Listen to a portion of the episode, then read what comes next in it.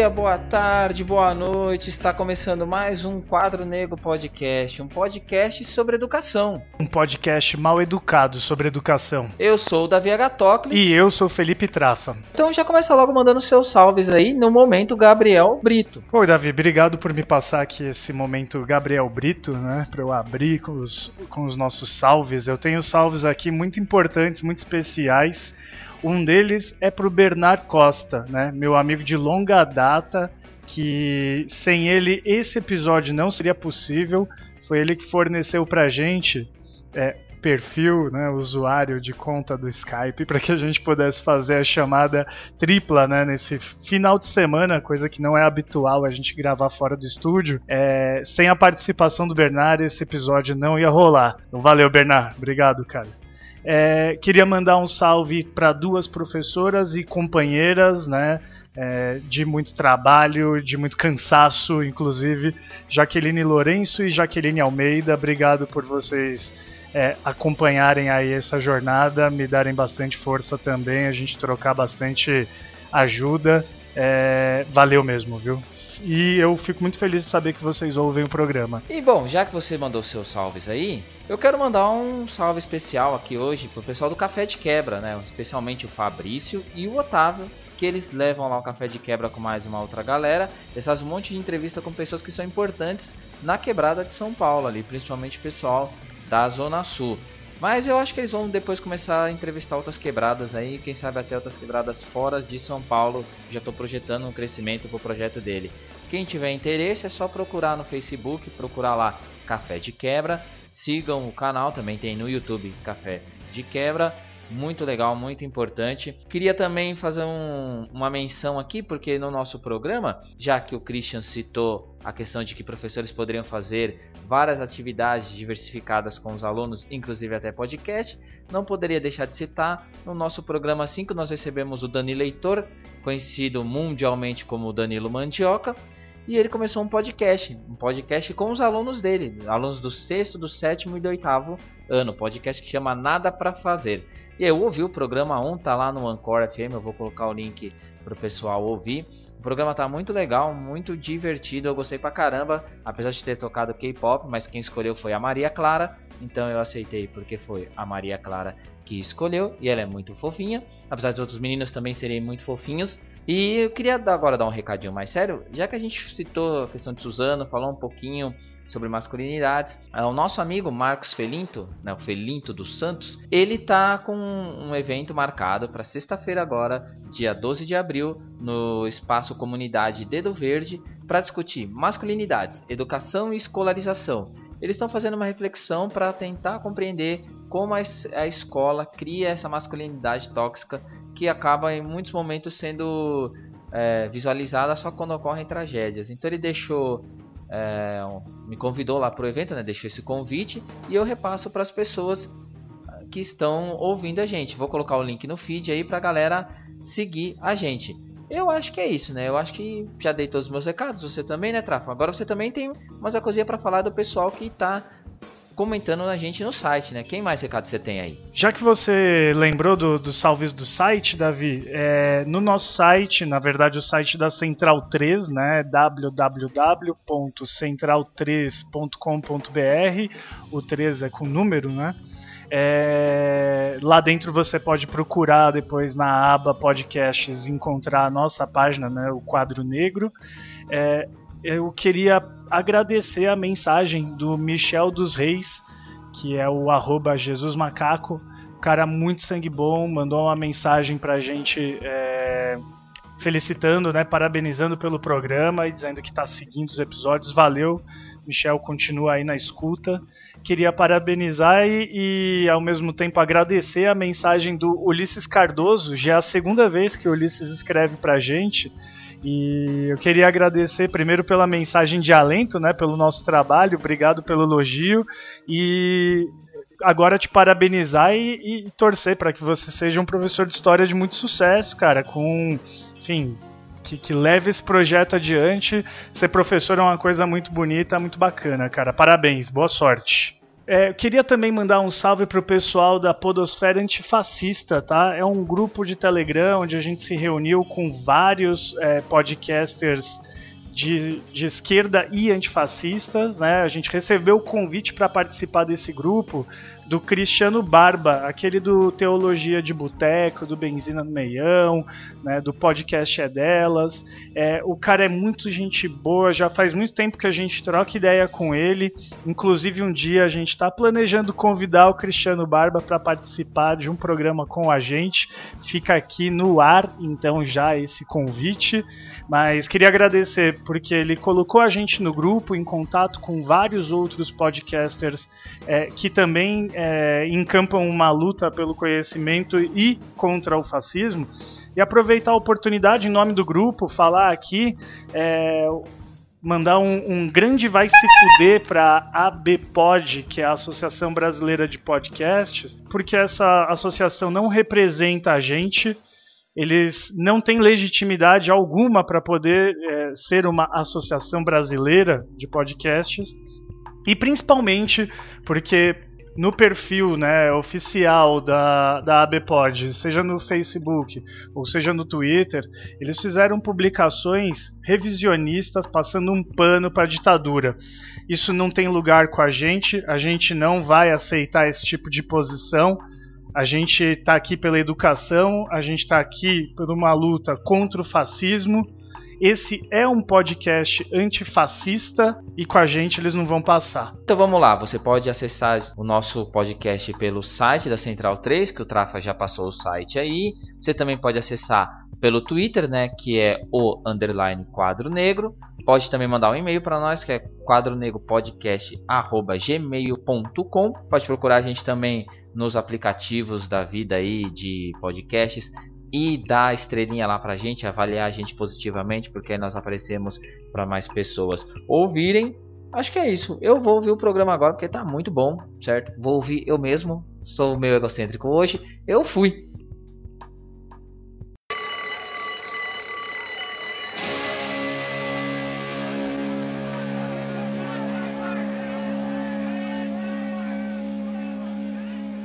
É isso aí, querido Trafa, chegando aqui na sala de aula, peguei minhas coisas correndo ali, porque hoje a aula bem pesada, né? Quem é que tá com a gente aí? Quem é que você está ansioso também para ter a aula aí? Pois é, cara, a gente veio contatando aí praticamente né, esse último mês todo. É, foi uma surpresa muito positiva, muito boa, né? Receber as, as respostas é, do professor né, que, que vai participar hoje com a gente, que desde o primeiro momento se mostrou muito solícito e, e se mostrou muito interessado em participar. Ele participou já em outros programas, ele fez participação super especial, o episódio está muito bom no Vira Casacas. A gente vai linkar também para que vocês possam ouvir. O episódio é sobre psicanálise e política. O, o episódio está genial. Tenho prazer aqui então de, de anunciar o professor Christian Dunker. Bem-vindo ao Quadro Negro, Christian. Obrigado, Felipe. Obrigado, Dravi. Um prazer estar com vocês. Eu acho que nesse momento, mais que nunca, a gente precisa de mais quadro negro. Né? é, é, é, a chamada da hora. Muito obrigado, muito obrigado. Christian, é, Muita gente deve conhecer o seu canal no YouTube, muita gente deve acompanhar né, os artigos que você publica e que saem é, muito né, na mídia. Mas eu queria que você falasse um pouquinho sobre você, sobre, enfim, trabalho, é, pesquisa, se quiser fazer apresentação, currículos Lattes, Vitae, descrição de Facebook, fica à vontade. Não, não, não. Minha apresentação começa com o fato de que eu sou palmeirense, praticante, sou da galera. Eu sou psicanalista também, sou professor lá do Instituto de Psicologia da USP, né? Eu dou aula no Departamento de Psicologia Clínica. E tive, assim, uma, uma passagem longa, né? Por muitas universidades, eh, em vários bairros, em várias regiões de São Paulo. E comecei assim a perceber a diferença que a gente tinha entre entre as universidades e principalmente assim entre o, o ensino antes chamado de segundo grau, hoje ensino médio, e a gente lá na USP, a gente na universidade. E, e aí comecei assim me interessar por, uh, por fazer assim algum cruzamento desse, desse muro, esse muro invisível que separa a gente ali na, na, na USP da, das escolas e das outras universidades. Né? O Brasil ele tem essa característica de, de tornar assim, o saber uh, de fato um objeto de condomínio, né? murado, que não, que não circula, que não tem muita muita hibridização uh, entre classes. Então, uh, bom, uh, minha esposa trabalha com educação, estou sempre assim falando com as pessoas nas diferentes escolas de São Paulo. e acho que a gente precisa tornar essa conversa uma coisa mais cotidiana, mais, mais simples, para as pessoas realmente sentirem que a USP é um espaço público, um espaço de todos nós e que realmente são bem-vindos, né? Eh, seja fisicamente, seja assim através da, da, da conversa, como a gente está aqui nesse podcast. Né? E, e, se apropriar do conhecimento que é produzido nesse espaço também, né? Exato, a ideia do canal lá, do, do canal do YouTube, é uma forma de tentar fazer isso também acontecer. Né? A, a linguagem digital ela, ela abriu espaço para isso e a gente precisa a gente precisa ocupar a gente precisa se servir disso da melhor maneira Bom, a gente vai linkar o canal no, no feed, vai linkar também seu perfil no Twitter, né? Então, todas essas informações vão estar disponíveis para quem está escutando a gente hoje. Eu agradeço. Mas aí, se a pessoa não conseguir acessar o nosso feed por algum problema, Fala aí o seu canal, dá pro pessoal já ouvir aí, né, também. É, é o canal Christian Dunker, né? É, você no YouTube você entra e, e tem acesso ali a, aos programas que a gente faz, mas também muitas aulas que, que são disponibilizadas, eh, tanto aulas lá na USP como em outros lugares e que serve como um ponto assim de aprendizagem e de discussão sobre, sobre a vida acadêmica. Ele começou como um canal uh, ah, para me colocar em contato com ex-alunos, um canal que é gerido pela, pela banda de rock do meu filho, e que então é um jeito de eu me aproximar dele também. É um canal que para mim é uma espécie de aventura, assim, de brincadeira, né, de, é, de viagem, porque começa a chegar perguntas e os debates vão se desdobrando. Então a gente fala de política, a gente fala de filosofia, fala de ciências humanas, de cultura. E tem sido muito legal, tem sido muito bacana. Acho que e, experiências como a nossa aí do Quadro Negro e do, desse canal são, uh, são experiências inaugurais, né? Uma coisa que começou aí não tem cinco anos, não tem dez anos. Pô, mas eu fiquei curioso, qual que é a banda do seu filho aí?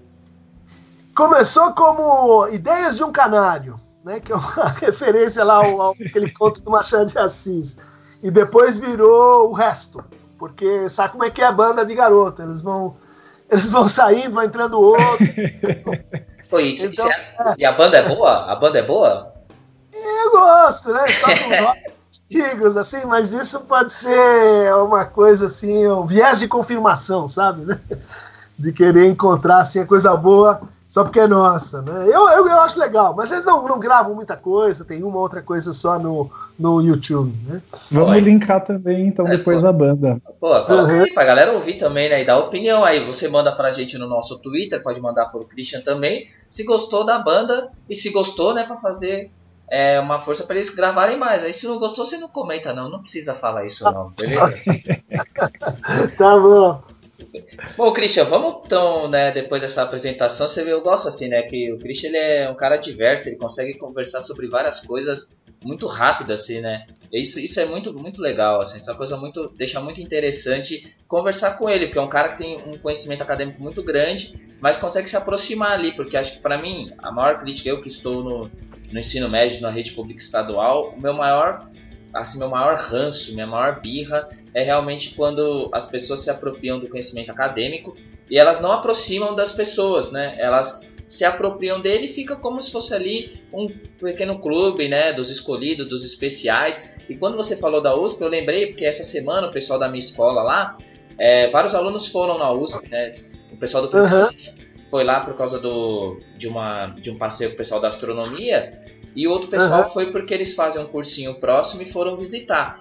E é Cara, é muito legal você ver o deslumbre, assim, de muita gente que foi pela primeira vez e fala, caramba, eu quero estar nesse lugar, esse lugar ele é muito lindo, esse lugar ele é muito importante, porque é isso, né, afastam tanto da gente, né, o conhecimento ali, e o próprio espaço físico mesmo da USP, que é geograficamente longe da minha escola, mas acaba sendo geograficamente longe nessa cidade, então quando eles estão lá, eu acho que é uma coisa muito importante, então acho que você, professor, que está ouvindo a gente, que é de São Paulo, leve na USP, procure também outras universidades públicas também que tem, como o pessoal da Unifesp, por exemplo, lá em Guarulhos, nos outros campos que são super abertos também. Você, professor de outro estado, também incentive o seu aluno a, a ir nas universidades, visitar, porque é importantíssimo. E você, alunos universitários, procurem fazer parcerias para levar mais escolas a visitar, porque são, que é uma visita muito importante e que traz muito conhecimento ali, só o o, o corpo estar naquele novo ambiente. Pelo menos eu penso assim.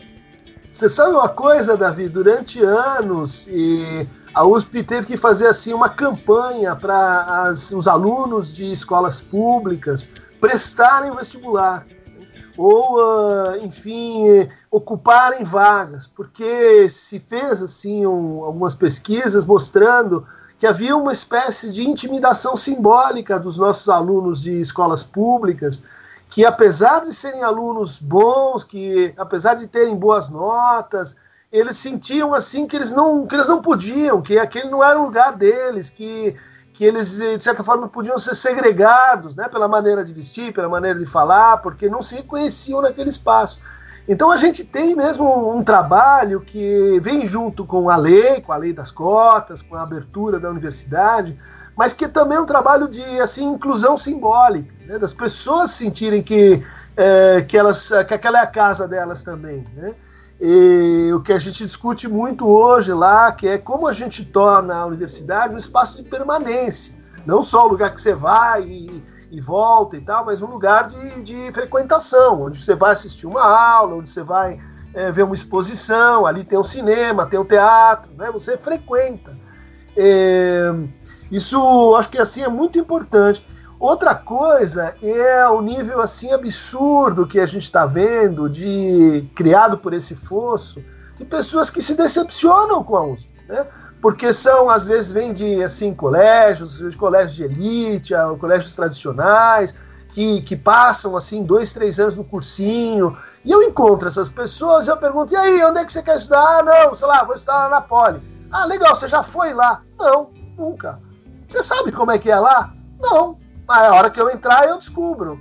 Mas escuta, você você tá escolhendo um negócio, se sacrificando pra caramba para uma, uma forma de vida que você não tem assim nenhum contato, nenhum sabor, nenhuma, nenhuma sensação. É, não, depois eu vejo. Daí o que acontece? A pessoa entra e ela é como se ela fosse para uma nave espacial, assim, ela é, ela, ela, ela vai tomar um choque, porque tem muita diferença, né? Tem um fosso de experiencial mesmo das dos alunos que ambicionam entrar nas universidades e a experiência que eles podiam ter de universidade, né? mas que não está na nossa cultura. Né?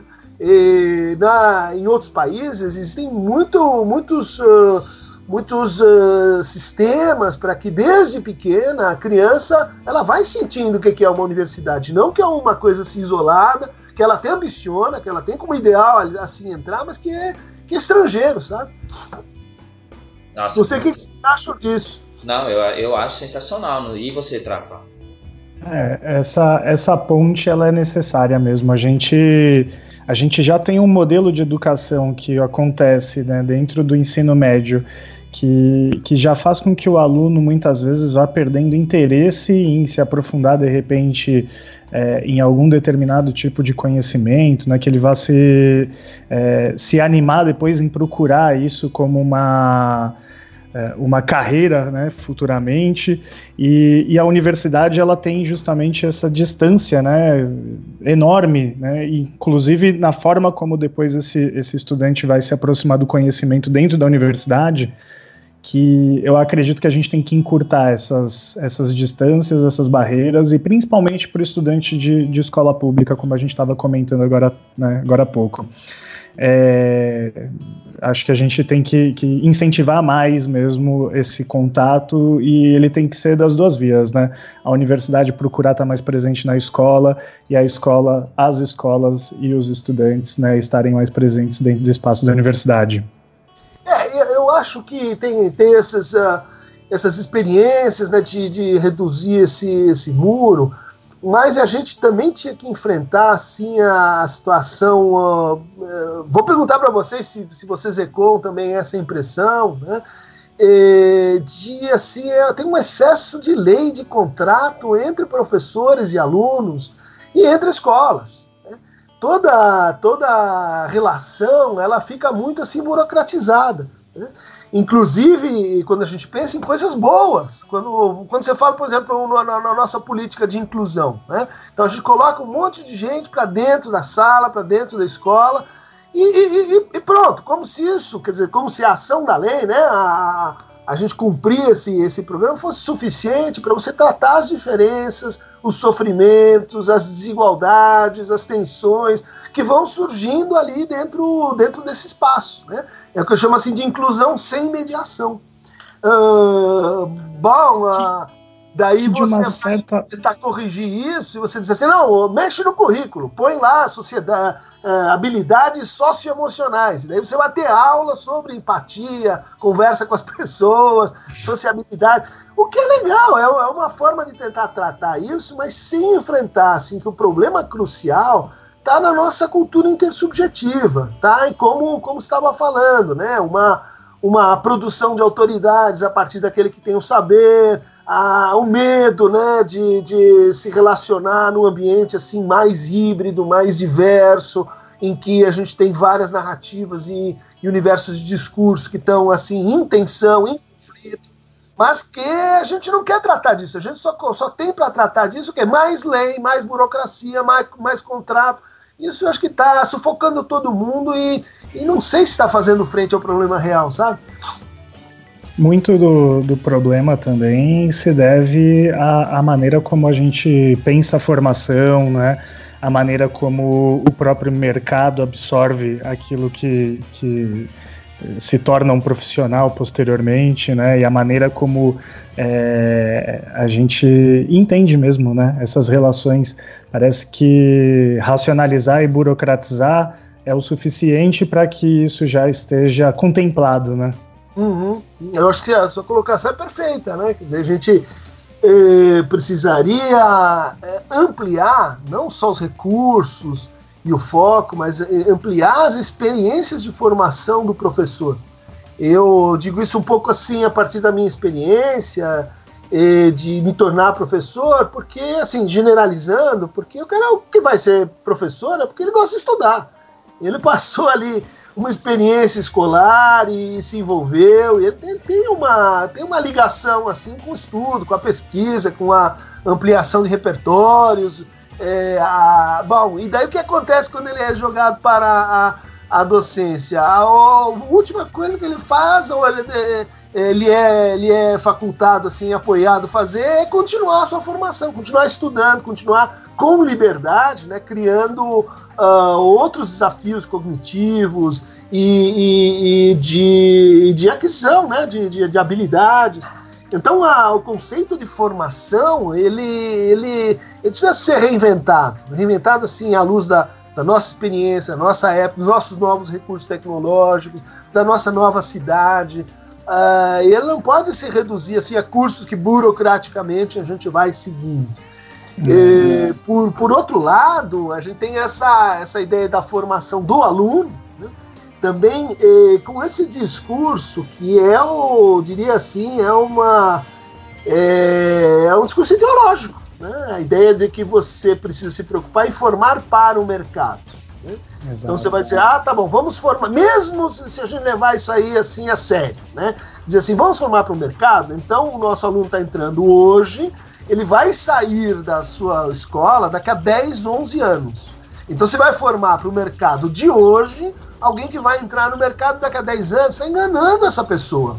Você está você tá assim vendendo, na verdade, para os pais, você está vendendo para. Você está pacificando o temor, né? Que é, que, que o filho não, não encontre emprego, que ele não consiga se autonomizar, você está você está produzindo uma espécie de envenenamento, engano da, da, da, das coisas. Porque se você não consegue pensar a transformação do futuro que vai acontecer, está acontecendo durante o processo de educação, é, você vai usar, enfim, o mercado como uma, como uma entidade que é fixa, estável, imóvel, e você está se tornando anacrônico em relação a ele. Você não está realmente assim entendendo nem o que, que é o mercado. Bom, a segunda, a segunda parte dessa conversa é assim, qual mercado para quem? Né? Então, uh, alguns vão para a escola técnica, alguns vão para uh, universidades, alguns uh, são inclusive assim convidados a refletir sobre que profissão você quer. Outros são tratados, vamos dizer assim, a partir dos encontros que a vida vai colocando e a pessoa vai, vamos dizer assim, se encaminhando para uma área ou por outra. Então acho que faz parte da formação uh, que quer assim subverter essa mera reprodução do mercado e desde, desde pequeno discutindo a escolha profissional, uh, discutindo o que, que são horizontes de carreira, horizontes de vida, horizontes sociais, que é o que a gente vai encontrar, por exemplo, num modelo como o finlandês. Todo mundo fala, ah, Finlândia, olha só, que super escola, ótima. O que, que acontece ali? O professor faz parte da, assim, quase que da família do aluno. Ele opina, ele, ah, é, ele diz, ah, bom, acho melhor ir no médico, não acho melhor ir no médico. Ele discute com a, com a criança, desde pequeno, o que, que ela quer fazer com a sua vida. E esse processo é o processo pelo qual a formação ela vai recuperando o seu sentido né, de, eh, de criação de autonomia portanto, de criação de uma atitude crítica, de criação do seu próprio futuro e não o futuro que já te foi pré-fabricado aí por uma certa versão edulcorada do que é o mercado. Né? Pois é, eu acho que você falou uma coisa que é fundamental, Christian, que, que é isso, né, da criação da, da autonomia. A gente tem uma escola né, que está organizada e ela está pensada de uma forma a produzir uma, uma educação heterônoma né, até o seu último ano de, de ensino curricular, do ensino, do ensino médio. E você joga né, essa, essa pessoa que, que terminou né, esse período de formação no mundo e, tá tudo bem, né? E é isso, né? Vai lá para a universidade, tenta entrar nessa universidade, ou agora vai lá e tenta ocupar uma vaga é, de qualquer coisa no mercado, né? E, e, é horrível porque a gente não tem o espaço para construir uma relação realmente né, próxima ao estudante, de construir uma relação onde professor e estudante diminuam também, encurtem essa distância e essa hierarquia né, tradicional que existe, é, para realmente construir isso, né, uma, uma autonomia, uma coisa mais horizontalizada, uma relação de respeito, né? E a gente não tem isso nem no nosso processo de formação, né?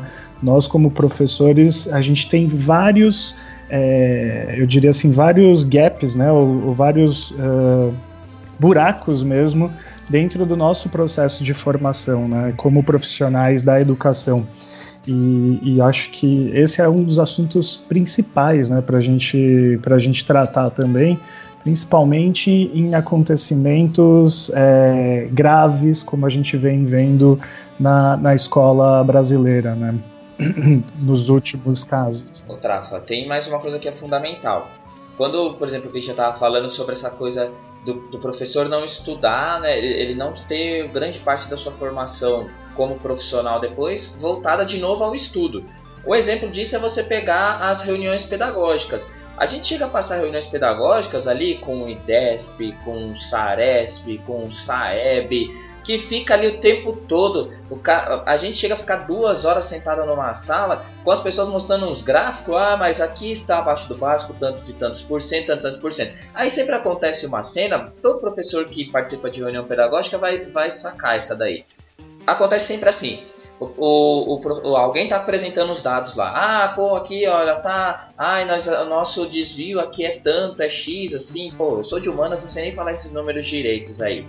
Aí, um aluno, aí um aluno, um professor vai pegar e vai falar: olha, gente, mas no caso, por exemplo, do segundo ano X, Não dá para você trabalhar essa habilidade porque tem o, o Robertinho, tem o Emanuel, tem o, o, Fulaninho. Ele, por exemplo, tem um problema X. Aí começa aquela discussão sobre o problema do aluno. Aí, aí é aquela coisa, você quer discutir exatamente porque a, a, a discussão ela é ela é orgânica, né? Você precisa discutir o problema do aluno ali. Aí tem que parar e falar, não, mas gente, não vamos poder discutir isso agora porque a gente está discutindo aqui o número geral da escola. E você fala, caramba, como é que você quer resolver um problema da escola se você não está discutindo o problema da escola? Uhum, você, uhum. você está discutindo o coitado do aluno ali que não aprende porque lá na quinta série dele ele não, não desenvolveu uma habilidade X. Ou seja, até essa questão da habilidade, o mercado de trabalho ele é uma farsa, porque a gente usa essa coisa do mercado de trabalho e não educa nem para isso, mas é farsa até essa coisa das tais habilidades e competências que eles dizem cobrar nos programas curriculares, mas nem, nem, isso, nem isso é discutido de verdade. A gente não pega um aluno e não senta com ele e fala, cara, isso aqui é, é, são suas dificuldades que, que a gente pode fazer? Qual que é o problema? O que, que você pode sugerir? A gente nem isso a gente conversa. É, fica tudo ali realmente um grande jogo de cena, em que a gente precisa de números e aí a gente vai usando. Aí o, o mercado de trabalho, vocês desculpem eu estar soltando tudo mesmo, que enquanto vocês, vocês dois estavam conversando, eu fui anotando todas essas coisas. Solta, aí, bro! Aí tem a questão do mercado de trabalho, né? Que aí acontece aquela outra cena também. Ah, deu um problema na escola sei lá, um cara brigou, res respondeu mal ao professor, qualquer coisa que acontece diariamente numa escola onde você tem um monte de gente e que ainda bem que aconteçam essas coisas para a gente poder discuti-las. Aí, na hora de resolver o problema, alguém solta e fala: ah, é assim que você vai se comportar quando você estiver trabalhando? O mercado de trabalho não aceita esse tipo de postura. Aí vira entidade, né? A entidade mercado de trabalho. Porque a entidade mercado de trabalho precisa de corpo, né? Antes era só a mão invisível do mercado, agora a gente tem a entidade inteira ali dentro da escola. Como se aí vira aquela coisa, o mercado ele vira só a ideia de disciplina e obediência. A, gente tem que, a gente tem que disciplinar, você tem que domar o seu corpo, domar a sua fala, não porque a gente está num ambiente que precise de uma convivência melhor, mas porque o mercado não vai gostar de você. Vira só ameaça. Exatamente, cara. Isso. Eu, queria comentar a tua fala, assim, passo a passo, porque isso que você descreveu, reuniões pedagógicas, assim, inúteis, siglas, uh, uh, leis, uh, como se, assim, a evolução do professor, assim, quando ele, se ele quisesse subir, assim, na vida, ele tem que se transformar ou em advogado ou um administrador de empresas. Isso é, assim, uma coisa péssima no, no, na escola e acontece igualzinho na universidade. Tem um diagnóstico da pesquisa no Brasil que diz assim: qual é o principal problema que a gente enfrenta? A gente passa mais tempo uh, em reunião, departamento, pedindo bolsa, prestando relatório, fazendo avaliação, uh, regulando os processos de controle, né, do que propriamente assim, pensando, dando aula enfrentando os alunos, o, o, problema comum com, com os alunos. Então você tem um, você tem um, um, um gasto, né? você tem um, um subaproveitamento de pessoas que quanto custou para você formar aquele professor? Quanto custou ah, para você eh, cultivar aquele desejo de docência? Custou bastante, está cada vez mais raro. E daí o que, que você faz com isso? Você mata ele, transformando ele num burocrata preenchedor de papéis e um o quê? Um obediente. Isso é uma coisa muito interessante, né? Como, como escolas que são excessivamente institucionalizadas, que são assim excessivamente regradas, com lei e ordem, etc., elas são, primeiro, uh, mais violentas na relação professores e uh, funcionários, e, e, direção, e alunos, elas têm mais uh, propensão ao bullying do que escolas, que às vezes que têm menos recursos, mas que estão mais à altura do que, que é educação. Educação é interesse público, pode ser feita por uma escola privada, mas ela é, no fundo, algo que põe em prática o interesse público. O interesse público tem que ver com a formação de experiências de comum, experiências que é um, que é um, que é um bem para todos nós, e não para este ou para aquele. A gente está destruindo essa experiência do comum com, a, com essa espécie assim de, de teoria única de que como é que a gente enfrenta o conflito, como é que a gente enfrenta a violência, como é que a gente enfrenta o desvio, como é que a gente enfrenta o que dá errado. Bom, uma vez que você criou uma mentalidade é, contratualista, né, jurídica, a única forma de você enfrentar isso é dizer, olha, você não vai não vou vai ser aceito pelo mercado, ou então eu vou te prender, eu vou te punir, eu vou usar a lei contra você. Olha o que, que você está ensinando. A lei é contra você. Se a gente quer falar no conceito de autonomia, desde lá do Kant, coisa, e a ideia de que você pode se sentir autor da lei a qual você se, se subordina, você pode se sentir é, pertencente a esse comum sobre o qual a lei recai. Então é, é, uma, é um equívoco assim absolutamente básico, e daí depois disso você fica tratando sintomas, né? Que é o que você falou. Chega na reunião, então as pessoas elas vão querer falar daquele aluno que não aprende, daquele aluno que tem um problema psicológico, da, daquele aluno que está sofrendo, e daí para onde vai em geral a conversa? De quem é a culpa? A culpa é da família, a culpa é da sociedade, a culpa é da escola. Olha o raciocínio jurídico aí de novo. A gente tem que parar com isso, né? Deixar de perguntar de quem é a culpa e começar a aproveitar e valorizar as boas práticas de implicação. Como, por exemplo, esse podcast Quadro Negro, quer dizer, a implicação de vocês com o universo da educação. Né? E por que, que, por que, que isso não, não, não, não é um jeito de funcionar que está ali dentro das nossas relações escolares? E dos alunos fazendo podcasts, os alunos eh, falando um com outros, os alunos saindo fora né, da, da, da, daquele pequeno presídio, às vezes, entre muros, que é uma escola, falando com a comunidade. É, isso acho que é uma coisa que não se admite mais, uma escola que, que vira as suas costas para quem está ali do lado, né? que está naquela comunidade. E que não cumpre o papel que deveria. Né? Não cumpre o papel e não consegue inventar para si outro papel. É, é, tá, a gente teve um, um projeto, um modelo de, de, escola que se critica, que, que tá bom, é, isso vai estar tá sempre assim, alguns em mudança mais acelerada, outros em mudança mais lenta, mas é, é, seria, seria importante a gente deixar de ser assim é, funcionários de, um, de, uma máquina e pensar que a escola é nossa, é, se apropriar da escola. Por isso eu, eu valorizei muito esse movimento dos garotos de ocuparem as escolas aí ano passado, retrasado, é, não só pela, pela é, vamos dizer assim, reação naquele momento, que estava acontecendo no país, mas pela ideia. A gente precisa reocupar as escolas. Assim como a gente precisa reocupar a, a universidade. Porque você vai desertificando ela com, com essa relação de, de, de, de tarefas e de obrigações contratuais, e no final aquilo se torna um espaço morto, um espaço sem vida, um espaço sem comum. É, e que aquilo que os estudantes estavam fazendo é, não se tratava de algo diferente de pedir mais atenção, né? E de querer mais participação, ou participação mais efetiva, né? Nas decisões das escolas, enfim, um movimento super orgânico e, e admirável mesmo por parte desses secundaristas, principalmente, né? É, que, que queriam mais qualidade, que queriam mais é, mais engajamento né, com, com a escola. Porque veja né, como, é aquele, como aquele momento ele redundou no quê? No, nesse diagnóstico bizarro que hoje vem do nosso Ministério da Educação, é, que olha para a educação e diz assim, qual, qual é o nosso problema? Há professores que defendem o marxismo cultural. Pelo amor de São Dimas à tarde. Quer dizer, os culpados são os professores. Né? E isso, isso se estabeleceu como um diagnóstico. Né? A gente precisa, assim, mudar a escola sem partido, a gente precisa coibir esses é, maus elementos, essas pessoas que estão pervertendo as nossas crianças. Esse discurso é do século XVIII, XIX, sei lá, é, é, é, de um atraso é, bizarro e que forma um contraste muito grande. Então você olha para, recua assim, né, dois, três, quatro anos, vai dizer, olha como é que aquilo foi dar nisso, como é que é.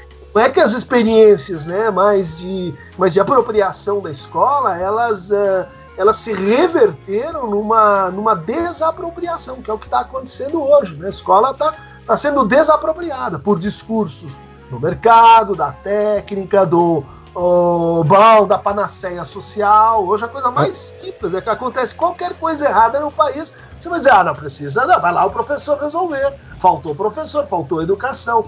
É, é realmente uma, uma produção ideológica ah, curiosa essa, né? De que o nosso professor de história é o inimigo público número um. O que, que você acha aí Daí, Davi e Felipe, vocês que dão aula de sociologia, filosofia, história. Pois vocês é. Com não, a gente, é, a gente se sente acuado muitas vezes, né? Porque de repente nós professores nos tornamos o maior dos problemas do, do país, né? Se a educação é a base para que a gente resolva, a partir do momento que tudo está em crise, tudo está um caos, né?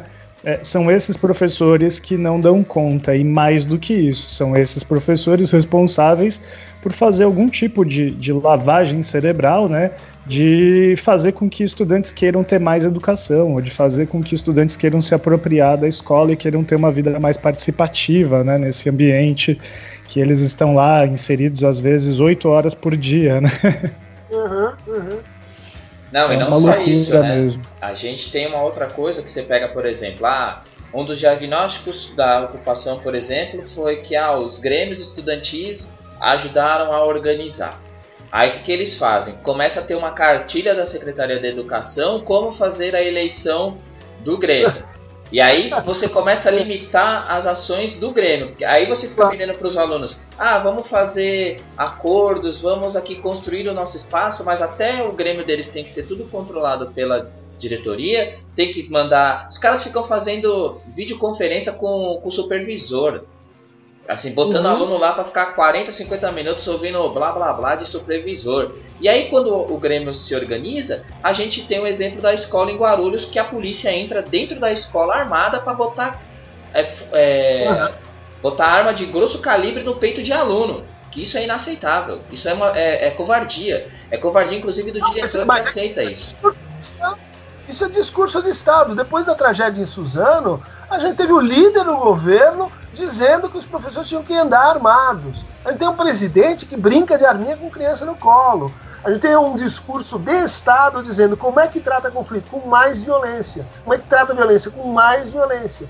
E, e, e claro, se você localiza que o, que o grande mal ali está dentro das escolas, é, daqui a pouco a gente vai ter um Carandiru, vai ter um 111, porque é óbvio, de um lado você é, pune e culpabiliza, do outro você cria um discurso de militarização das escolas, que ele está baseado na, na, na, na, na mesma regra de assim aplicar mais disciplina, mais punição, confundindo absolutamente o que é produção de autoridade, que tem que ver com o quê? Com suspensão do uso da violência e da força.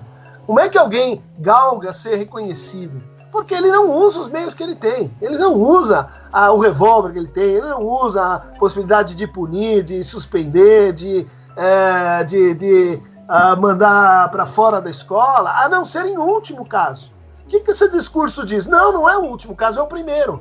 No primeiro caso, você deve agir assim contra a violência com mais violência. E isso vai terminar mal, isso vai terminar muito muito mal. E daí a gente vai começar a perguntar assim, puxa, mas por que será que a violência nas escolas está crescendo tanto? Né? Quer dizer, a pergunta idiota para o diagnóstico idiota.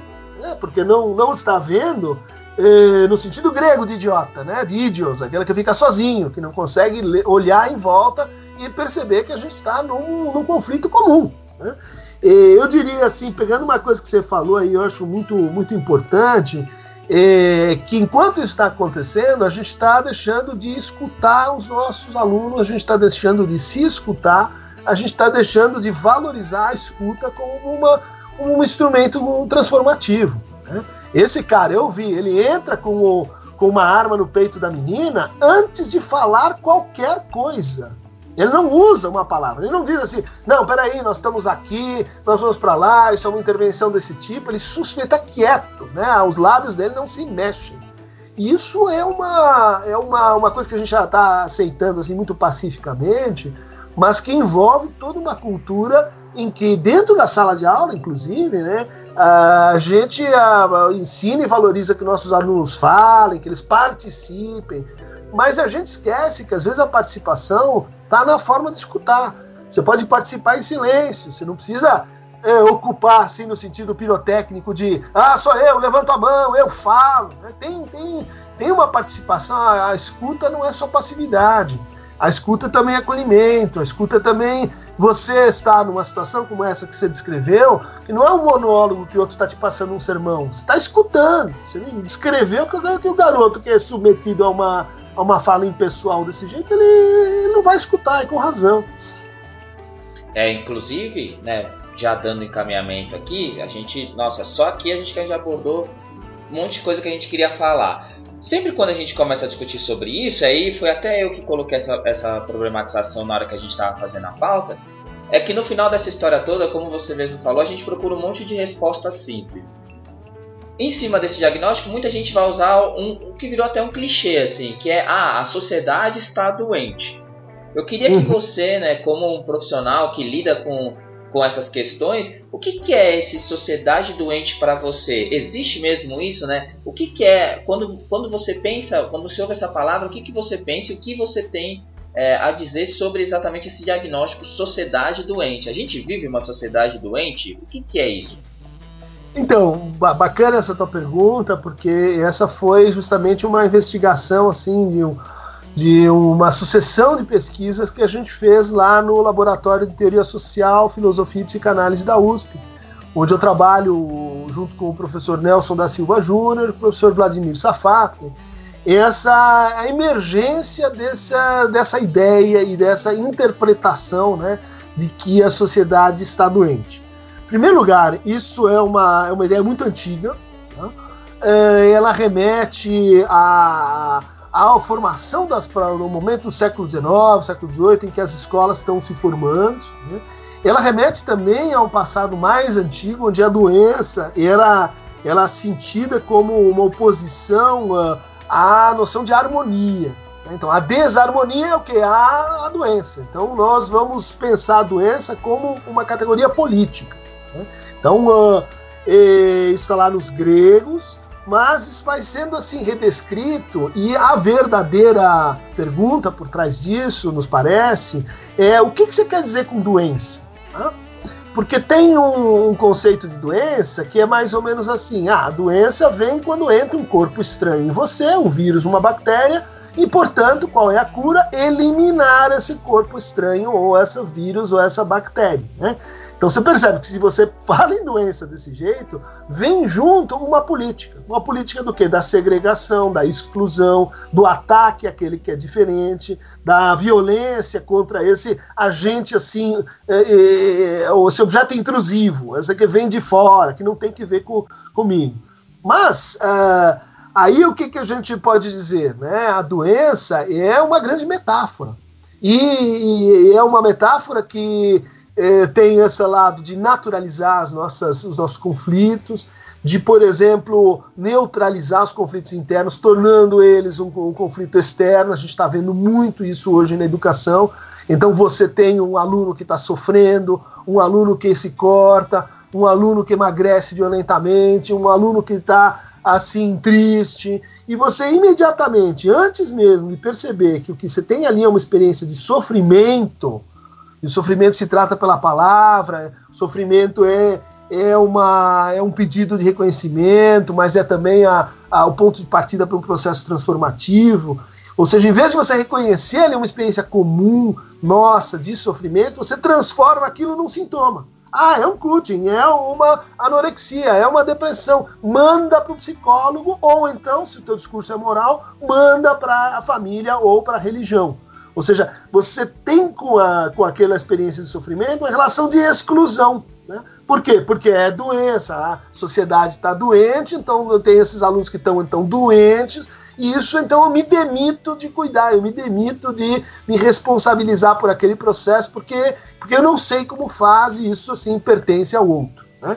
Então uh, veja que a mesma metáfora da doença ela vai te levando para é, tá, é uma doença, mas é uma doença biológica, uma doença social, uma doença da comunidade. O que, que você quer dizer com doença? Concordo contigo que a gente, a, a gente é, vamos dizer assim, é fascinado pela reação à crise.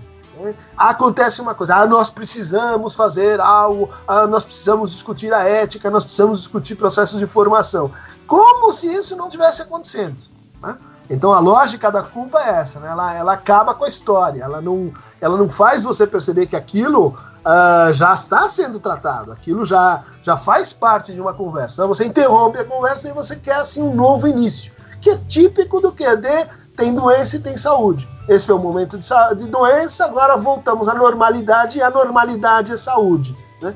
Quer dizer, a normalidade você tem que aceitar, a normalidade, vamos dizer assim, da barbárie que nós estamos vivendo, ela fica então assim coberta por um manto de indiferença.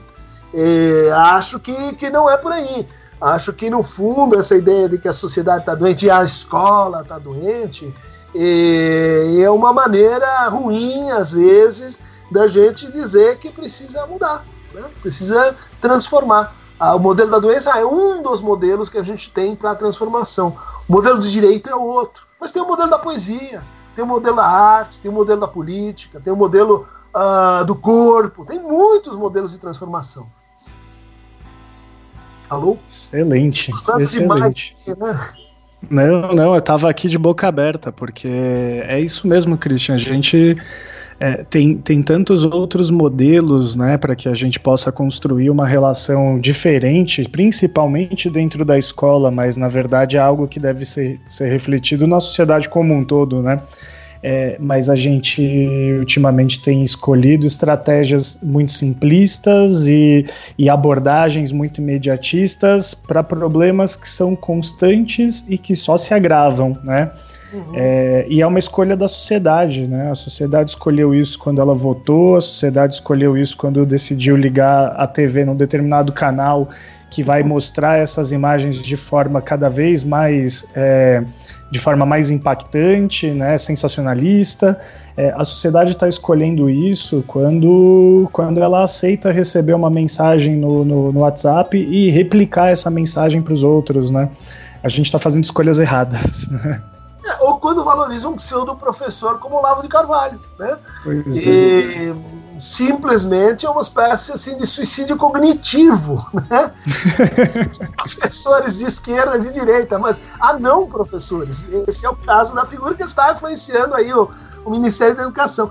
Mas Felipe, eu queria colocar uma, uma um adendo assim à tua, tua ideia, né? E que, que, que eu concordo que a gente tem uma relação assim de, de apartamento entre escola e sociedade, a gente tem uma tensão crescente entre esses é, entre escola e sociedade. Mas é, eu acho que é, entre essas duas coisas, no meio dessa equação, a gente tem algo que, de certa maneira, é pressuposto da sociedade e parte componente da escola, que é a comunidade. Hoje a gente acha que a escola é, é muito assim definida por professores, alunos e funcionários. E eu defendo que, que a escola precisa se é, ampliar no sentido de se entender como também assim pais e alunos são parte da escola. Os professores que passam para dar conferências, falar, fazer intervenções são parte da escola. As pessoas que moram no mesmo bairro são parte da escola. As pessoas que trabalham na cercania são parte da escola, né? as pessoas de apoio, os perueiros, os é, pipoqueiros. É. A, nossa ideia de escola ela está muito ainda fechada é, em aquele que está ali pago ou, ser, ou pagando para, enfim, é, frequentar aquele espaço. Né? Ah, é, inclusive a própria escola se reconhecer além de professores e alunos é um processo assim brutal. Eu tenho ido assim em alguns lugares, né, escutado pais e, e inquietos que me dizem coisas assim, especialmente de escolas de, de classe elevada. Dizem assim: olha, eu queria que o meu filho tivesse uma convivência maior com pessoas de outras classes e de outras raças, porque na nossa escola não tem negros. Como é que a gente faria para então trazer assim mais pessoas negras para a escola? Eu falo, você tem certeza que na sua escola não tem negros?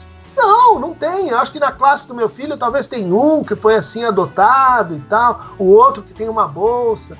Eu pergunto, mas olha bem para sua escola e vê se não tem negros em nenhum lugar. Não, não tem. A gente teria que buscar assim em outro lugar. Eu falei, escuta, a sua escola não tem funcionários? Exatamente. Não tem faxineira, não tem porteiro, não tem seguranças. pessoas seguranças. Ah, não, mas uh, a escola, escola é assim, né? O professor, o aluno e de vez em quando a direção. Então, Isso uh, não é, não é para crucificar a pessoa que pensa assim, porque eu diria assim, a maior parte das pessoas pensam assim. A gente foi formado em escolas que pensam assim. É uma mentalidade, é uma mentalidade muito cartesiana e que está presente em todo o nosso processo, né, de, de, de, formação, de construção, até mesmo do conhecimento, né, Cristian? Sim, e que, e que eu acho que assim é inadmissível que, que uma escola não se entenda como uma comunidade aprendente. É, então, olha, eu não pode ter função, é, faxineira que não que não que é analfabeto, com analfabeto, não pode ter aquele que parou de estudar, é, não pode ter aquele que assim serve a um espaço no qual ele não se sente implicado e, e participando do mesmo processo. Isso, vamos dizer assim, eu vou recorrer a esse argumento ruim, pelo que eu falei antes, isso devia ser proibido por lei, né? Funcionários terceirizados que estão ali assim, como se não fossem parte da comunidade pode isso aí. Nós, nós concordamos plenamente com isso, né? E o duro é que parece que, que a política, é, da forma como ela vem sendo feita e pensada, ela justamente vai contrariando toda essa lógica, né? É incrível a gente pode ter dezenas, centenas de especialistas, de pessoas envolvidas com o processo, né, falando que elas nunca são ouvidas, né? É incrível isso. Uhum. É... Desculpa, Arthur.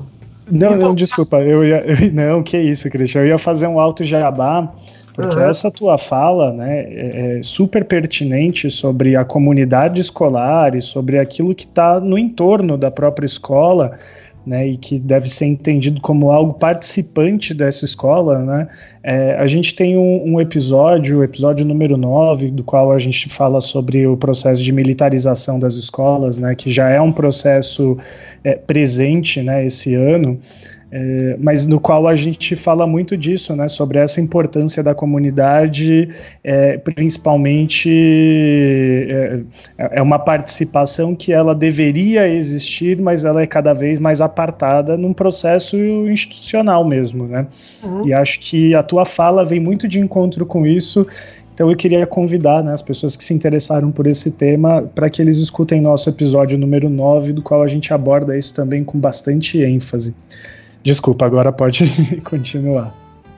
Não, não, ia falar como, como esse processo assim de, de hiperinstitucionalização que cria de lado funcionários obedientes, né, professores obedientes, do outro alunos que é, onde tudo se resolve apenas então somente pelo combinado e pelas tarefas, né, e que são tratados assim como números de forma impessoal. Esse não é que a gente seria acabar com a institucionalidade da escola, é muito importante. Tem escolas cujo problema fundamental é justamente em colocar em prática né, e, e, e terminar e concluir o processo de institucionalização. Mas quando a institucionalização ela é cega, ela não consegue perceber, ela não consegue acolher aquilo que é da, né? da, da, comunidade, aí a gente tem uma, uma patologia, a gente tem um problema. Né? E, e, de fato tem, tem, tem pouca gente uh, é, prestando atenção nisso, porque no fundo a gente identifica demais política com mais lei. Né? Política, então, vou fazer mais lei, eu vou concorrer para mais institucionalização. Porque apoiar a comunidade é sempre uma coisa assim difusa. Né? Faz Encontrou... lei anticrime, né? É, então, ah, esse é tipo de, de, de, de tolice, né? Mas eu diria assim, um dos sintomas mais curiosos desse processo é que de repente todo mundo entende mais que o professor todo mundo é um professor. Na verdade, assim como a escola está abandonada e etc., eu, eu sei muito melhor o que, é um currículo, eu sei o que, é uma sala de aula, eu sei o que, que os alunos precisam, eles precisam se divertir, se empolgar, eles precisam se vincular. É, é um, um, um, efeito né, de um distanciamento tremendo das, das, dos pais, porque em geral são pais, são pessoas que passaram pela escola, é, do que, que é a comunidade escolar. Né? E, que vem então com receitas, com métodos, como agora a gente voltou a discutir método fônico de alfabetização. Jesus alado, né? Dizer, precisa é uma brincadeira. Mas é, é, é, é, tentar vender uma coisa requentada, é, que, que não é que seja completamente equivocado, mas não é assim que a gente debate esse, esse problema. Né? Mas aí todo mundo se autoriza a desautorizar o professor. Amigo, vai estudar um pouquinho mais, né?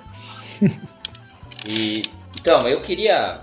Você vê que você, você falou do programa 9, né, Trafa? Também dá para falar do programa 10 que a gente discutiu exatamente essa mudança aí do, do método de alfabetização, né? Ou essa esse novo velho tema aí do, do, método de alfabetização. Então, na verdade, adorei, adorei o requentado. É, então, então, na verdade, a galera pode fazer, quem ainda não ouviu todos os programas, pode fazer um, um, um especial aí, ficar ouvindo todos na sequência. Em cima de tudo isso aí que a gente está falando, aí a gente pega a questão do acolhimento. Uma escola que não sabe acolher, né, como a gente viu, uma escola que não consegue muitas vezes, seja a escola de níveis mais altos a níveis mais baixos, estou colocando assim, mas eu não estou dizendo que uma é melhor que a outra, estou pensando no nível aquisitivo mesmo, assim, das pessoas que estão lá. É, uhum. Essas, seja escolas com muita estrutura ou escola com poucas estruturas, no geral a gente percebe um padrão que as escolas têm dificuldade de acolher. Quando uma escola não é capaz de olhar para o funcionário e ver a cor desse funcionário, é porque ela não enxerga quem é esse funcionário. Isso acontece em muitas escolas. É, às vezes até em escolas mais é, periféricas, infelizmente. Aí em cima disso tá, aconteceu o Suzano. E aí foi um momento que muita gente olhou para dentro da escola e pensou: nós temos um monte de problema. E aí a primeira preocupação dessas pessoas foi: se acontecer em Suzano, pode acontecer aqui na minha escola? Aí em cima disso eu queria te fazer umas perguntinhas para você responder. Eu queria em primeiro lugar que você falasse um pouco é como é que a gente, professores, educadores, comunidade escolar, como que a gente lida com esse tema no ambiente escolar? Que é um, é, não tem como fugir disso. Ele vai, ele volta muitas vezes, inclusive até às vezes como piada, às vezes como coisa séria. É, e eu não tô falando por piada. demanda dos alunos. É, eu não tô falando piada como um jeito ruim, assim, ele aparece como uma piada uhum. até para descontrair, assim. Eu também eu vi muita gente também criticando essa coisa de que ah, os alunos têm compartilhado alguns memes sobre, mas eu vejo muito, eu não vejo só ali só coisa ruim, assim. Eu vejo que muitos uhum. ali também é uma maneira até de deixar o tema mais leve. Uhum, e aí eu queria uhum. então, que, né, como, é que, como é que você sugere aí, como você sugere que a gente discuta esse tema e como é que a gente é, acolhe alunos após traumas? Porque como você falou lá, por exemplo, algum, alguns minutos atrás, a questão dos alunos que se cortam, né? A gente tem muito uhum. aluno nesse perfil, assim, alunos que têm problemas que, que se fecham, alunos que ficam isolados muito uhum. professor vai se identificar com isso. Como é que a gente faz esse tipo de acolhida que é diferente, né? Uma acolhida no geral, pensando numa escola que quer às vezes ouvir ali uma, uma voz ali uhum. que acalme e essa acolhida mais específica. Que tipo de coisa a gente pode sugerir? E eu sei que muitas coisas não estão dentro da escola, né? Quem a gente pode buscar, inclusive, para estar dentro da escola, ajudando nesse tipo de acolhimento? Olha, aí a conversa vai, vai longe daria um programa só sobre isso. Eu vou tentar fazer uma síntese assim de discussões. Primeiro é assim imaginar que para causas sistêmicas os tratamentos são sistêmicos. Então, no momento em que acontece algo que decorre da conjunção de várias séries causais, né, é, a gente fica muito tentado a querer o quê? Uma resposta local. Ah, põe detector de metal na porta da escola. Ah, põe o PM dentro da escola. Arma o professor. Né? Quer dizer, isso é uma tentativa de, assim, para um problema complexo, encontrar uma resposta simples e naturalmente equivocada. Né? Uh, o caso de Suzano uh, ainda está sendo estudado, mas uh, tenho a impressão que ele é um caso um pouquinho diferente do que a gente vinha enfrentando com, como uma progressão da violência nas escolas no Brasil, mas não só no Brasil, também em outros, muitos outros países. É, se a gente fizesse uma, uma recontagem dos uh, eventos assim mais violentos dentro de escolas nos 10 últimos anos, gente vai encontrar dois tipos de, de incidentes. Né? Um, um, tipo que está baseado assim é, naquela, na, na, naquela pessoa que se sentiu humilhada é, e a sua humilhação dentro da escola se coligou com dificuldades psicológicas mais graves e que fica, vamos dizer assim, remoendo, fica em estado de isolamento, fica em estado de é, segregação, autossegregação ou heterossegregação, e aí, em um determinado momento, ela, ela volta ao ato e então ela se vinga daqueles colegas específicos que causaram mal a ela ou que representam o, a escola assim opressora. Né? É, um segundo grupo é, são violências que a gente diria assim, elas se assemelham mais à forma propriamente política de resistência ou de rebelião ou de revolta. Né? É, então, como a gente viu na, em Breivik, aquele que assassinou na Noruega, recentemente na Nova Zelândia, que é alguém que faz um ato e aí ele ataca, vamos assim, pessoas indiferenciadas que estão num culto religioso dentro de uma escola, porque ele está querendo passar uma mensagem. Né? Dizer, os, os muçulmanos estão invadindo o meu país, ah, os comunistas são péssimos, enfim, eu quero atacar uma, uma um grupo, né? um, um símbolo. O episódio de Suzano não é nenhum desses dois casos, aparentemente. Eles poderiam ter, vamos dizer assim, feito um manifesto, dito, olha, nós estamos querendo então mudar a educação no Brasil, ou acabar, ou eles poderiam ter atacado pessoas específicas. Né? O que aconteceu ali é uma agressividade performática. Eles estavam segregados em comunidades em céu, eles estavam uh, dentro da dark uh, web, né? ou seja, já se identificando com um grupo, é, vamos dizer assim, que tendencialmente vai desvalorizando o valor da vida. Né? Vai essa desvalorização que a gente tem em formas religiosas, mas tem em formas políticas totalitárias, a gente tem em estados depressivos, tem vários motivos que levam a gente a olhar para a própria vida e dizer assim, olha, não vale a pena, eu, não, eu, eu mesmo não valho muito.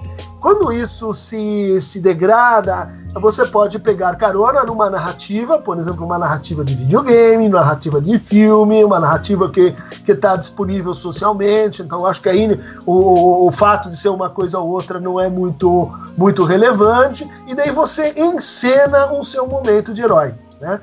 Você passa a ser um personagem e agir como um personagem. Esse personagem não está nem numa verdadeira briga política, né? E nem também se vingando de alguém em particular. Ele está num teatro, num teatro que tomou assim vida própria e por isso é um tipo de violência que a gente diz assim: eu não vou conseguir me proteger disso. É verdade, não vai conseguir. Mas nem você na escola, nem você na indústria, nem você no comércio, nem você na rua. Né? Esse tipo de violência, ele procede de assim uh, formas que não tem que ver nem com a ideologia que você está exatamente e nem com a uh, com aquela pessoa que você é ou que você enfim maltratou o outro. Então como é que a gente se protege disso o que a gente faz com o trauma que é um tipo de acontecimento como esse provoca? Porque ele levanta a ideia então pode ser qualquer um a qualquer hora. É verdade é verdade pode. Mas Veja como nessa história a gente teve assim baixíssima oportunidade de escuta para esses garotos, né? baixíssima possibilidade de acolhimento. Isso tem que ver com o quê? Com o professor que ele está na escola e ele está sendo saturado com trabalho administrativo e excesso de aulas. Por quê? Porque os professores eles têm um saber de escuta, eles já fazem isso.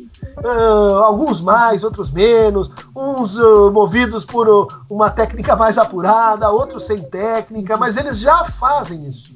Eles aprenderam na prática o que, que é escutar o sofrimento. O que, que aconteceu? Você profissionalizou o professor, você só paga para ele dentro de sala de aula ou então em reuniões assim é, estritamente definidas do que ele tem que fazer, e aí se acabou com aquele tempo de convívio. Ele não fica na escola, ele vai para outra escola porque precisa dar outro turno para conseguir fechar seu salário e pagar suas contas. Então, essa ideia de que você precisa de um espaço não institucionalizado, não orientado para tarefas, um espaço em que qualquer um pode procurar qualquer outro para formar um laço, dividir e partilhar o seu sofrimento, ele é fonte de proteção. Né? Ah, você vai dizer, ah, mas isso é um gasto que como é que eu controlo esse gasto? É, então, é, você não quer investir em saúde mental? Saúde mental é assim, custa, demora tempo e está cheio de assim incerteza e imprevisibilidade. Né? Então, uma ideia é apoiar as boas práticas, que a gente sabe quais são, apoiar as práticas de escuta. E para aqueles momentos em que, depois que aconteceu, o, o encaminhamento é mais ou menos o mesmo. Tenha tem, tem pessoas que trabalham com isso, mas no fundo é um resgate. Aquela comunidade deve, deve se sentir agente né, da interpretação do que aconteceu e dos caminhos para corrigir, repensar, refazer o que, que se deu. Né? ele precisa elaborar o luto, precisa interpretar os laços dos sobreviventes, precisa tratar a culpa dos sobreviventes, precisa tratar a conversão uh, desse acontecimento numa, uh, numa reação, vamos dizer assim, de ódio àqueles que não representam o todo o potencial perigoso, porque é esse ódio que depois vai remanescendo em ah, eu tô achando aquele cara suspeito, eu não vou na escola amanhã porque alguém falou que pode ter um atentado, né? Quer dizer, esse ódio, ele é um efeito de mau tratamento para conflitos, para conflitos e para acontecimentos uh, traumáticos como esses, né? Olha, Christian, me sinto, me sinto primeiro emocionado e, em segundo lugar, é, totalmente contemplado pela fala de que nós, professores, né, por estarmos ali à frente de tudo isso, é, e não por uma questão de formação, mas principalmente por uma questão de prática, né, a gente acaba aprendendo a ter esse tato de como lidar com o estudante, de como fazer uma, um acolhimento. Acabam alguns tendo um pouco mais de prática, outros é, às vezes um, um, um, pouco mais de rispidez, não, não, não conseguem lidar muito bem, mas é justamente isso, é, é, na prática e é por uma questão de necessidade né, que a gente faz isso, sem nunca ter recebido orientação ou uma formação adequada para isso, né? Mas a gente vai botando a cara é, a tapa porque se você já escolheu ser professor, você já sabe que vai lidar com coisas assim também, né? Uhum. É, e, eu acho que tem uma formação, né? Veja como, como seria difícil, porque contraria sim a nosso raciocínio legalista. Ah, então todos os professores têm que falar com todos os alunos. Não! Esse é um processo contingente. Aquele professor, sim, ele, ele curte, ele, eu acho que ele se dedica à formação para a escuta do sofrimento. Em uhum. geral, você vai falar com ele, ele é uma pessoa que lê, lê, lê literatura, é, ele tem uma experiência fílmica, ele tem uma experiência comunitária, ele tem às vezes uma experiência religiosa. Tudo isso faz parte da formação para tratar o sofrimento. Né? Tem um dado que a gente tem valorizado que é assim: se a gente pegar todos os profissionais, como estava falando, né, com formação especializada, psicólogos, psiquiatras, terapeutas ocupacionais, assistentes sociais, e levasse todas as pessoas do mundo para a Inglaterra, que é o maior país, é o melhor país em termos de saúde mental, de equipamentos de saúde mental no mundo. Se a gente fizesse isso, a gente não conseguiria tratar 50% da demanda realmente existente. Ou seja, entendeu? Super não, interessante esse dado. Vai dar para a gente escalar psicólogo para tratar todo mundo, entendeu? Querendo, nem trazer todos os psicólogos do mundo para cá, não vamos conseguir. Então, qual que é a política que me parece mais razoável e acertada? É a gente usar os recursos que existem para acolhimento e tratamento de saúde mental, de sofrimento mental, que já estão aí na comunidade. Não ignorar, não bater em cima dele, não, não massacrar o professor que faz isso porque ele está, sei lá, chegando um pouquinho atrasado na aula, ou porque ele está falando com o aluno, e etc. É apoiar essas, é, essas pessoas de forma contingente e sim, é, não estou depondo aqui que, que é, teve uma lei aí para que, que houvesse o retorno dos psicólogos para as escolas, e eu acho que nesse momento isso seria realmente importante, mas que a gente teria que, que assim, trabalhar junto, né, pensar junto. O que, que é o trabalho do psicólogo numa escola? Porque se for para é, montar um divã e atender todos os casos de que dão trabalho, não vai funcionar, não é assim. Né? Não é assim não, que a gente lida com todo, todos, todos os sintomas e nem com todo tipo de sofrimento mental. Não, mas agora você acabou de aquecer meu coração gelado de novo, é, porque a formação ela é feita de diversas formas, né, e não apenas da maneira institucionalizada. E eu agradeço por esse, por essa atenção que você é, acabou de chamar, né, para minha fala. Muito Ou obrigado. Seja, ele está falando para você que o punk rock te, te formou também. Não Por só, exemplo. certeza. Não Por só as ciências sociais da PUC, entendeu? Com certeza. Isso é, isso é importante. Ah, eu queria. fazendo aqui no sábado de manhã, falando com vocês, com as pessoas. É parte da formação, sua, minha, de todo mundo. Sim, importantíssimo, né? Eu queria fazer uma pergunta bem pessoal, porque foi assim: eu entrei e fui dar uma pesquisada sobre a comunidade de Suzano, relacionada à escola. E o que me chamou a atenção foi o seguinte, é, saiu na, quando, logo quando aconteceu, né, saiu muito na mídia a questão do grafite que fizeram com o rosto do, do, das vítimas. Isso na, na, na, parede da escola lá, né. E quando, eu, uhum. quando, eu fui, quando eu fui dar uma olhada nisso, eu vi que o grafite estava apagado. Eles apagaram o, o, grafite. E aí muita gente, eu vi muita gente perguntando o que aconteceu, o que aconteceu. Até que eu vi que uma aluna de lá estava falando assim que foi um pedido das famílias e da comunidade para se apagar uhum. o para se apagar o grafite, né? Pediu porque estava com muito sofrimento assim. É, e é isso quando você falou nessa coisa de processar o luto, assim processar o luto. A gente tem muito problema, e eu vou falar isso, é um desabafo. É, era até o que eu ia falar lá embaixo, mas eu estou puxando para falar agora. Quando a gente fala essa coisa de escutar, a gente tem que ter um preparo muito forte para escutar, porque muitas vezes a gente escuta coisa que não. É, que a gente não sabe nem como responder. Mas quando, uhum. você, quando você se propõe a perguntar, né, é isso. Então muitas vezes você chega lá e pergunta para uma pessoa: e aí, tá tudo bem? E às vezes as pessoas contam experiências relacionadas à morte. E esse caso, né, dessa questão do, do grafite deles, e quando você falou, me traz uma questão pessoal. Eu, por exemplo, e eu estou desabafando totalmente aqui, esse podcast também serve para isso, eu sou um cara que processa muito mal o luto. Eu sou um cara que tem experiências na vida que processa muito mal. E quando eu lido com um aluno que tem esse problema, eu muitas vezes não sei o que fazer. E aí e a escola passa por isso, porque a gente vê muitas vezes traumas relacionados ao desempenho acadêmico do aluno por problemas com o luto. Uhum, uhum. É, e muitos professores também estão ouvindo também falam isso, assim, escutem isso. Então, para quem está ouvindo a gente, e inclusive eu também, o que, que a gente pode fazer? Que, é, que recomendação simples você dá para nós para que a gente consiga trabalhar esse tema de uma maneira melhor? Porque a gente está vendo que em várias esferas é difícil lidar isso com de, de lidar com o luto, assim. Tá.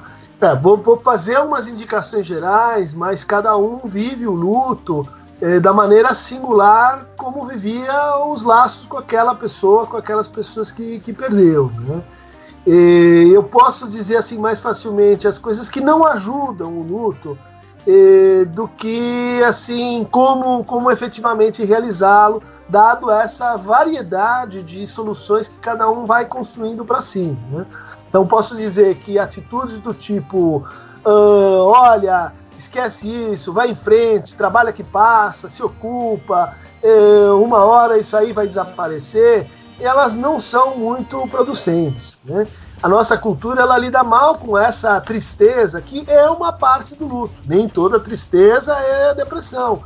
Mas, ao mesmo tempo, quando a gente olha alguém triste, é, e às vezes quando a gente sim, ó, se pega triste, a gente se recrimina porque ah, isso não é um afeto muito positivo, isso não é muito legal. É muito importante poder viver a tristeza em toda a sua profundidade, em toda a sua extensão. Só que isso é difícil porque a gente precisa de parceiros para isso. A gente precisa um momento de solidão, né, de solidão aguda, mas a gente precisa também daquele como tem nas cidades do interior. Né? E, a gente põe o corpo do falecido no, na mesa da sala, todas as pessoas entram na casa da pessoa que se foi e a gente conversa sobre as boas histórias, a gente lembra. E às vezes assim é um funeral que demora alguns dias, aí desaparece, mas você que tinha aquela ligação com aquela pessoa continua em luto. Né? Então uma coisa importante é pensar que que os lutos eles são processos que duram às vezes anos e não tem nada de errado nisso. Né? Os outros estão rindo, estão sorrindo, a vida vai em frente, mas você está naquele redemoinho. E às vezes um dia se acorda, se acorda de um sonho, se acorda de um, de um encontro, de uma descoberta, e daí que você percebe como que você estava tomado por aquele trabalho, porque aquele trabalho eventualmente assim se encerra. Né? E, então poder lembrar é muito importante poder passar da tristeza né, para o que a gente às vezes chama de saudades. Né? Muitas pessoas têm dificuldade com o luto porque não admitem a tristeza em si, porque a tristeza vem junto com o sofrimento, e porque acham que toda vez que vão sofrer daquela forma e vão lembrar tudo o que aconteceu, elas vão assim ficar paradas naquele ponto.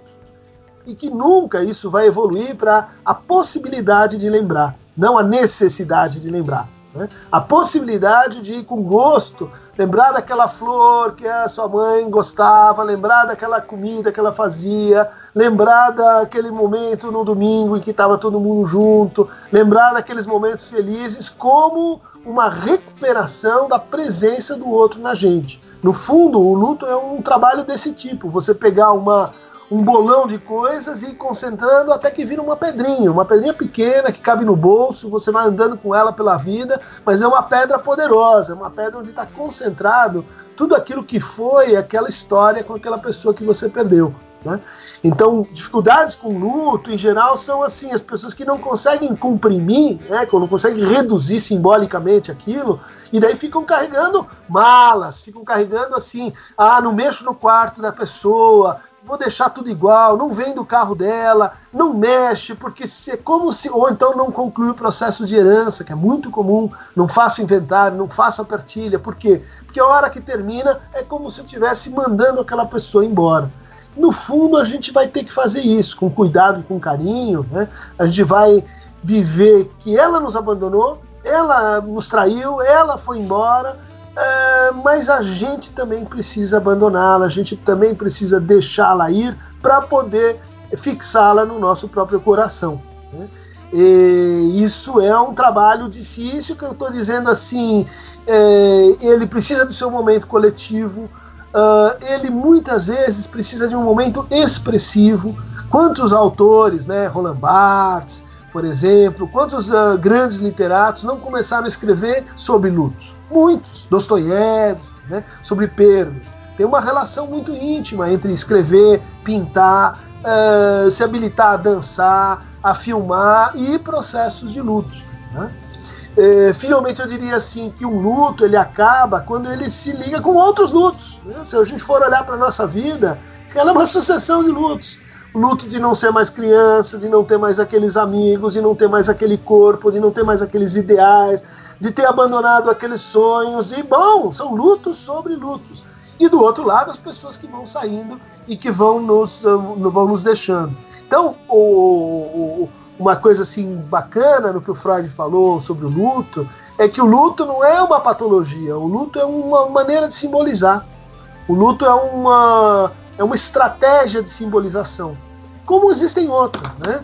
Mas é, respeitar isso é assim entender que, é, que o luto é como se fosse uma obra que a gente tem que fazer junto e a gente tem que fazer sozinho. É, eu tô, até, luto... eu tô até aqui meio sem palavras. É, meu, é uma belíssima aula de, de enfim, um monte de, de coisas, de conhecimentos dos quais é, eu confesso não, não passava nem por perto, enfim, né? Não, não, tinha a menor ideia e é de tamanha significância e, e importante para a vida. Né? Ah, eu esqueci de falar uma coisa que é o que você falou de, do, do grafite, né?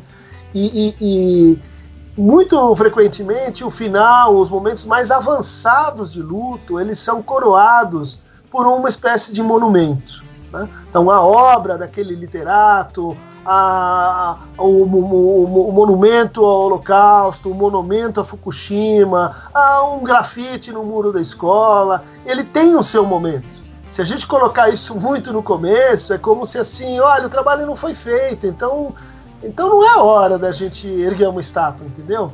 É, não, mas eu, eu, entendi, eu entendi, assim, eu acho, aí eu vem até uma coisa assim, eu, o problema que eu acho que aconteceu ali é que a gente queimou tantas etapas nesse processo porque primeiro que as pessoas não sabem como lidar nesse processo e segundo uhum. que a gente uhum. tem a gente tem um governo miserável assim de gente é, alma cebosa mesmo que só quis aparecer ali no momento. Não estou dizendo que é o caso do grafite, mas das outras ações que ocorreram dentro da escola. Não é à toa que a gente tem visto um monte de notícia que a escola está abandonada, que a escola tem um monte de aula vaga, que falta é, amparo psicológico, social, e que a escola está realmente já voltando a ser uma escola normal no pior jeito possível, né? O normal que e a gente sem, vê, né? E sem contar na espetacularização que a mídia fez de toda a tragédia, né? Não, isso não é legal. Isso não é legal são duas coisas que não deviam acontecer, né? A primeira é você ficar forçando as pessoas a falar. No momento que às vezes elas não conseguem falar, precisa ser um momento de silêncio. Né? Como se falar simplesmente fosse assim, descarregar e resolve. Né? Tem pessoas que não são assim, e isso para essas pessoas é uma violência. Né? E o segundo é esse do acontecimento, né? Essa espetacularização de assim holofotes, importância, todo mundo quer ir para lá, todo mundo quer ajudar. A gente não recomenda isso, né? É, nas intervenções que a gente fez, por exemplo, em, com os refugiados de Belo Monte, estamos pensando em, em fazer alguma coisa ou em Mariana ou Brumadinho. Nunca na hora. Na hora a comunidade tem algumas uh, tem alguns recursos. O que o problema maior é o que vai acontecer com o Suzano daqui a seis meses, daqui a um ano, daqui a um ano e meio. Ali é hora da gente pensar uma intervenção. Quando ninguém mais vai estar, tá, vamos dizer assim, tomado pelo frisson e pelo, pela espetacularização do acontecimento. Para finalizar aqui, depois de todo esse todo esse processo, toda essa aula, eu confesso que eu fiquei, fiquei muito tocado, assim, são muitos assuntos delicados, né? Eu queria, em primeiro lugar, agradecer, Christian, muito obrigado, assim, foi sensacional sua disposição, você é um cara fantástico, assim, é um cara muito gente boa, eu fico pensando que deve ser muito legal, né, ter o contato mais próximo com você, porque você deve ser uma pessoa que no dia a dia ali deve dar conversas muito divertidas, menos quando fala de futebol, né, até porque todo mundo tem que ter um defeito, e você é palmeirense, né. É, então, e aí tem esse problema. Então eu queria realmente é, assim, muito obrigado, muito obrigado mesmo. É, eu queria que então você desse, deixar seu recado final aí para todos os professores que estão ouvindo, que são muitos professores que estão tendo o primeiro contato com você, assim. Queria então deixar seu recado final aí, seus agradecimentos, seu se quiser falar alguma coisa mais importante, alguma mensagem de sabedoria. eu queria me despedir de vocês. Super legal o projeto. O que eu puder fazer para ajudar o quadro negro. Uh, Felipe, Davi Sestão, de parabéns com a entrevista, com as questões. Né? Eu queria assim destacar duas coisas, né? A primeira para os professores é assim, cuida do teu desejo de saber. Né? É, não deixa ele ser aniquilado pela instituição, não deixa ele ser desmerecido pelos outros. É, cuida da tua relação com, com, com o seu desejo de saber, que foi o que te meteu nessa encrenca. E é isso que a gente tra transmite para os nossos alunos. Não é o que a gente sabe, é, é essa relação com o que a gente quer saber com o que a gente ainda não sabe, com o que a gente está pesquisando, com o que a gente está inquieto. Então, acho que um bom professor é, é aquele que consegue, no meio dessa turbulência toda, preservar e cuidar disso. Segundo a segunda lembrança é assim sobre o fato de que a escuta do sofrimento é tarefa para todos nós e não só para os especialistas. Então uh, eu queria convidar vocês, uh, a gente vai fazer um lançamento de um livro que eu estou terminando, uh, vai, deve sair esse mês ou mês que vem, chama O Palhaço e o Psicanalista, que é um livro que eu escrevi junto com um amigo meu que é um palhaço, é um palhaço profissional, desses que vai de lona, de circo e tal, nos, vai nos hospitais, chama Cláudio Tebas, né?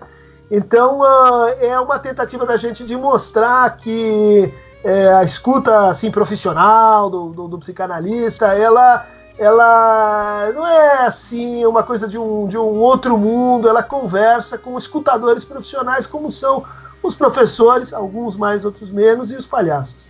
Tá bom, gente? Bração e boa sorte, vida longa ao quadro negro. Muito obrigado, Christian. Um grande abraço, obrigado pela aula, viu? Obrigado Valeu, a todos aí. Tchau, tchau, hein? Tchau, tchau. Tchau, tchau.